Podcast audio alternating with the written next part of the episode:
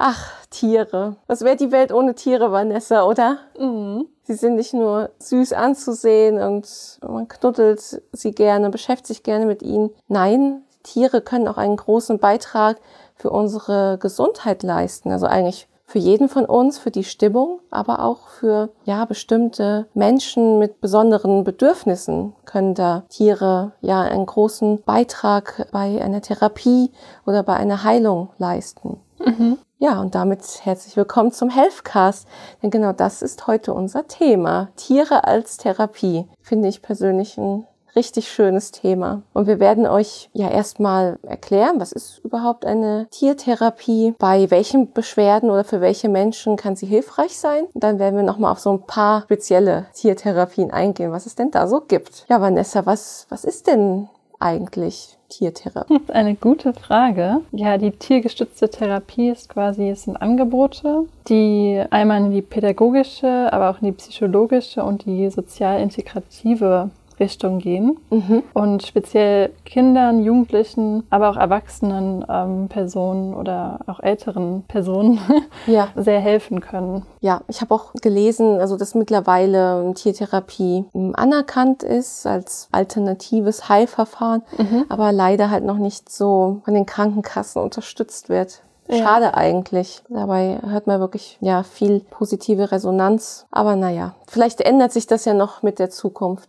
Aber für welche Personengruppen, hast ja gerade schon ein paar erwähnt, Altersgruppen oder auch mit mhm. welchen Beschwerden kann denn Tiertherapie ja, helfen? Da gibt es tatsächlich sehr viele Möglichkeiten von dem Einsatzgebiet oder den Anwendungsmöglichkeiten. Einerseits kann es helfen bei drogenabhängigen Personen Ach ja, zum Beispiel. Okay aber auch bei Personen mit Depressionen, bei Kindern zum Beispiel mit Verhaltensauffälligkeiten oder ja, auch körperlichen oder geistigen Behinderungen, mhm. bei Alzheimer-Patienten tatsächlich auch oder auch äh, bei Schlaganfallpatienten oder Herzinfarktpatienten. Ah, wow.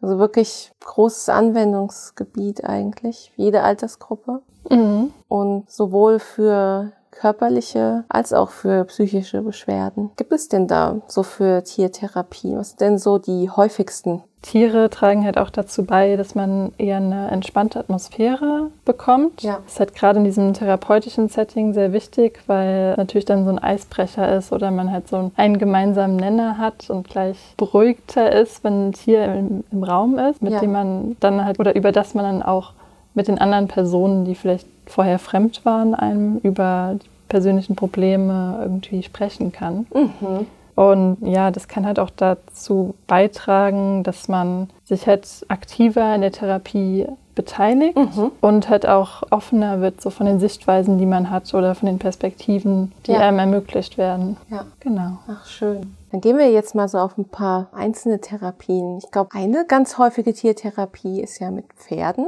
oder? Mhm. Therapie mit Pferden beziehungsweise die Reittherapie kann auch dabei helfen bei Menschen, die unter psychischen Problemen auch leiden, mhm. dass diese Beschwerden eben gelindert werden. Da man eben in dieser Verhaltensweise, dass man quasi auf dem Pferd sitzt und dem Pferd durch die Bewegung, die man macht, Anweisungen vermittelt, mhm. da auch selbst eine Verhaltensänderung in einem selbst wahrnehmen kann, beziehungsweise ja. auch mehr Selbstvertrauen bekommt, ja. was dann natürlich Auswirkungen auch auf die eigene Gesundheit hat. Ja, auch bei Autisten wird das ja ganz oft eingesetzt, weil Autisten können dann irgendwie lernen, auf eine Art zu kommunizieren, aber dabei nicht zu sprechen, was ja die mhm. meisten auch entgegenkommt, weil ja viele auch nicht gerne sprechen mögen und ja, dafür sind Pferde auch super und allein auch schon das Striegeln der Pferde und mhm. sich das das Kümmern um selbige, das ist ja auch eigentlich schon total entspannt. Ja. Bevor man überhaupt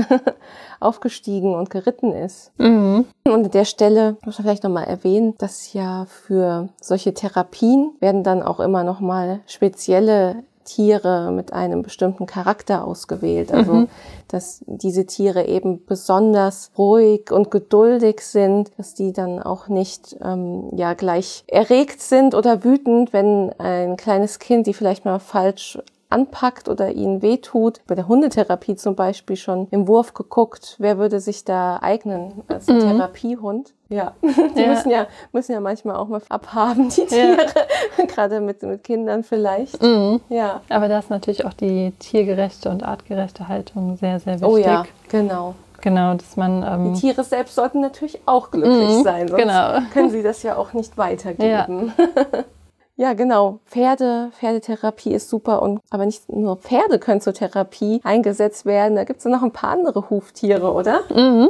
Genau, also zum Beispiel Lamas oder Alpakas können auch bei Personen mit die unter Schizophrenie, Burnout oder Depressionen oder halt auch Angsterkrankungen oder traumatischen Erlebnissen mhm. leiden, helfen, weil sie an sich von ihrem Wesen her zwar sehr neugierig sind, aber trotzdem den Menschen gegenüber auf Distanz bleiben und das natürlich im Austausch mit ängstlichen Personengruppen mhm. dann auch viel förderlicher ist. Ja. Genau. Und da werden dann meistens einfach so, so Wanderungen gemacht, oder? Mit den Alpakas oder was? Was wird dann genau gemacht? Gefüttert, gestreichelt ähm, wahrscheinlich. Ja. Ja. genau. Muss ja meistens noch nicht mal was Aufregendes sein. Wie mhm. du schon sagtest, allein die Präsenz ist ja, ja. meistens äh, heilsam und entspannt. Ja. ja, und dann eine Sache, die ganz viele von euch auch gehört haben, ist natürlich auch Delfintherapie. Es ist so, dass in Deutschland gibt es nur eine Stadt, wo es durchgeführt wird. Ich glaube, es ist Würzburg. Ich bin mir jetzt nicht ganz sicher. Man hört das ja auch ganz oft, dass Eltern mit autistischen Kindern dann mit einer Delfintherapie meistens in die USA sogar mhm. fliegen. Mhm. Es ist ja eben hier nicht so häufig. Mag wahrscheinlich auch am Tierschutz liegen. So, weil ja, Delfine halt nicht immer artgerecht gehalten werden in zu kleinen Becken. Ich meine, Delfine schwimmen ja in der Natur mhm. weite Strecken mit ihren Kollegen und ja, also da muss man ein bisschen abwägen. Es ist bestimmt ein schönes Erlebnis und man nimmt auch Delfine dafür, weil die als sehr liebenswert gelten und auch diese Eigenschaft, anderen äh, Lebewesen zu helfen. Viele Eltern, wo dann auch meistens Kinder als austherapiert gelten, probieren ja eigentlich auch alles dem Kind helfen könnte. Mhm. Daher kann man eigentlich nicht verurteilen, aber man muss eben gucken, was auch für Gegebenheiten ja. vor Ort sind, auch für die Tiere. Ja, ja. Und was natürlich auf der Hand liegt, auch unsere Haustiere können uns helfen. Mhm. Genau. auch Katzen sogar, oder? Ja. Also Katzen sollen tatsächlich Personen auch helfen können, die ja, denen es an der seelischen Stabilität auch so ein bisschen mangelt. Mhm und die auch vielleicht damit Probleme haben, Beziehungen aufzubauen. Und ja, sie tragen quasi dazu bei, dass man psychisch auch ein bisschen mobiler wird und ihre Anwesenheit soll im therapeutischen Setting sehr beruhigend und auch stresslösend zum Beispiel mhm. sein. Ja, die Tiere generell, finde ich, haben auch immer so ein Gespür dafür, mhm. wie es uns geht. Also ich kann mich noch erinnern, unsere Nachbarskatze, die kam immer zu Besuch und einmal hatte ich richtig schlimme Bauchschmerzen. Mhm. Und es war dann, dass sie sich sofort auf meinen Bauch gelegt hat und begonnen hat zu schnurren.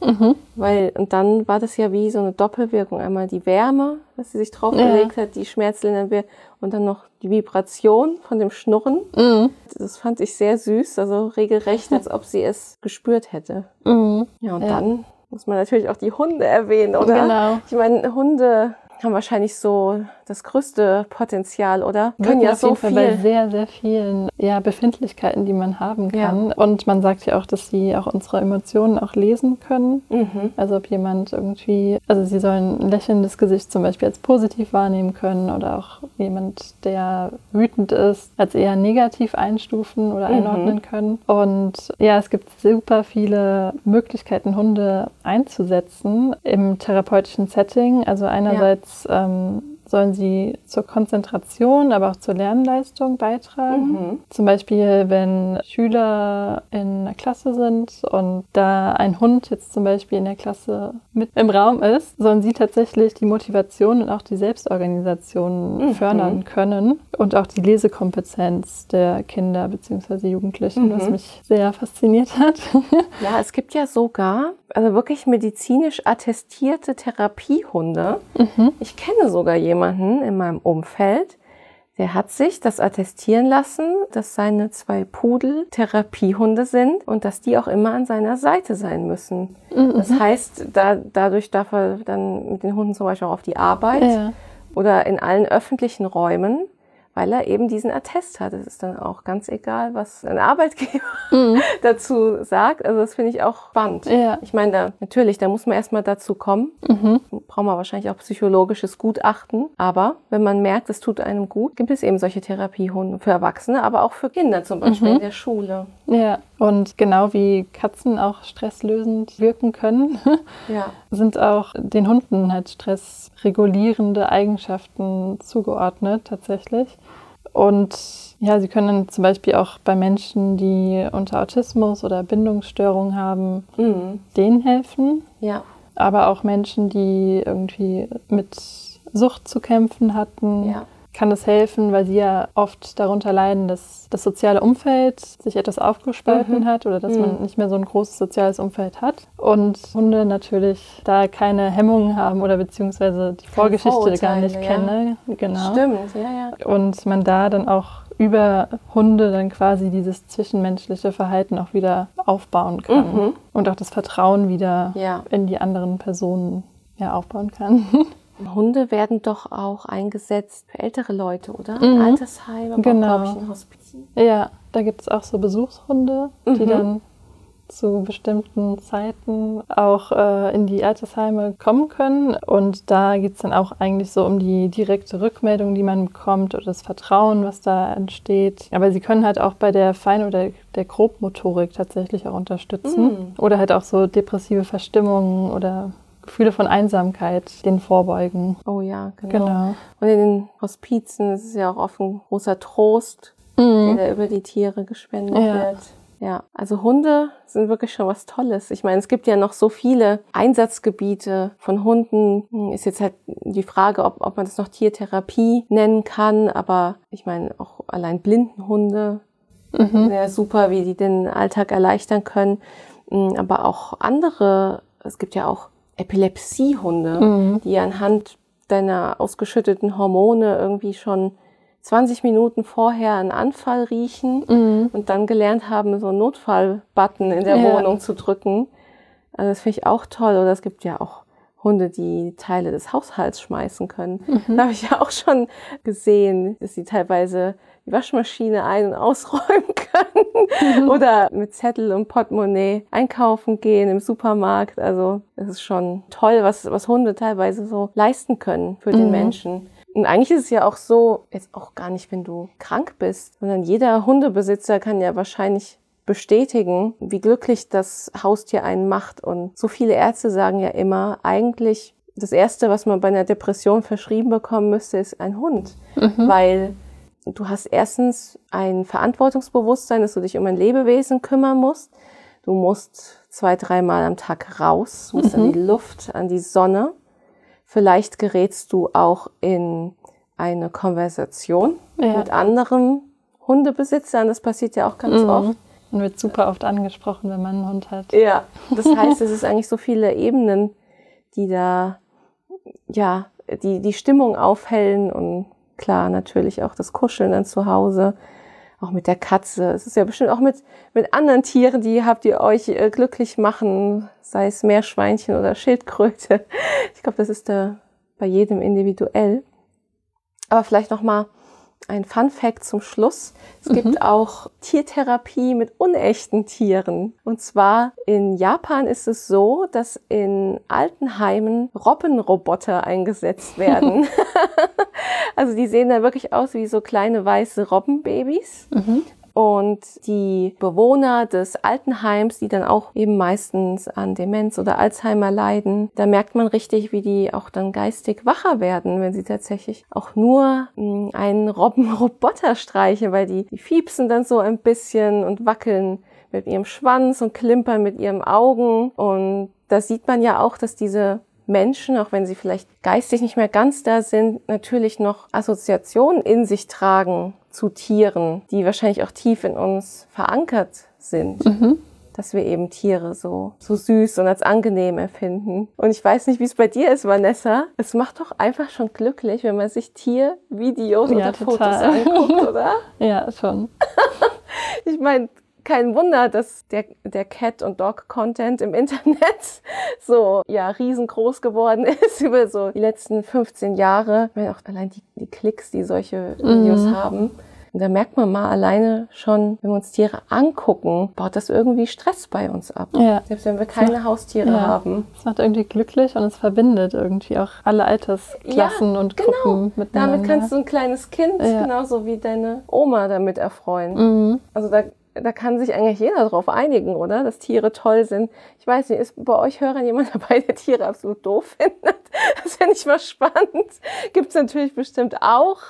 Aber ich glaube, die Leute sind eher in der Unterzahl, oder? Ja, ich glaube, wir konnten heute so einen kleinen Einblick geben, was unsere pelzigen Begleiter alles so für uns leisten können. Also ja, wirklich super spannendes Thema. Schön, dass wir Tiere haben auf dieser Welt. Gebt uns wie immer gerne Feedback zu dieser Episode. Kennt ihr jemanden in eurem direkten Umfeld, der vielleicht auch mal eine Tiertherapie gemacht hat und dadurch Erfolge erzielen konnte? Habt ihr selbst ein Haustier? Wie glücklich macht euch dieses? Oder seid ihr ganz traurig, dass ihr keins habt? Lasst es uns gerne wissen. Und ja, mit diesen schönen Gedanken an euer Lieblingstier entlassen wir euch von dieser heutigen Episode und freuen uns beim nächsten Mal, euch wieder begrüßen zu dürfen. Bis dahin. Macht's gut. Ciao. Tschüss.